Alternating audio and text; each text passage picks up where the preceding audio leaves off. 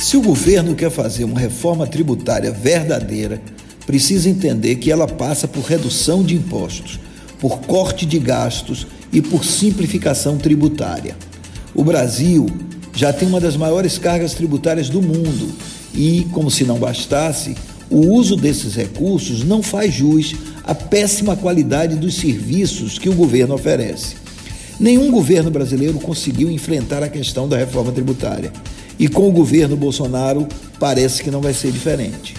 A reforma que o governo apresentou não resolve os problemas tributários do país e não toca na questão do ICMS, um imposto a cargo dos estados que precisa ser reformulado para que não haja 27 legislações diferentes no país.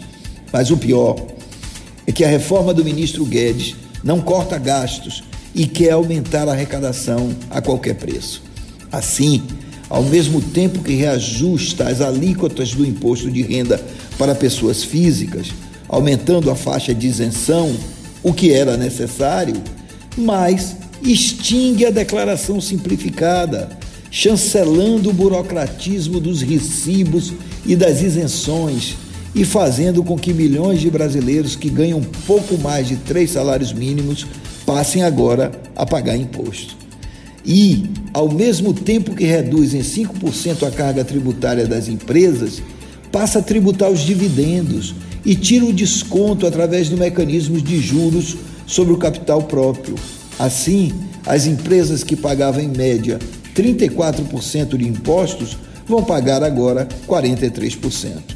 O ministro Paulo Guedes tem um discurso liberal, mas na prática sua intenção é só aumentar a arrecadação. E não é isso que o país precisa. O Brasil precisa reduzir os impostos para tornar as empresas mais competitivas e não o contrário.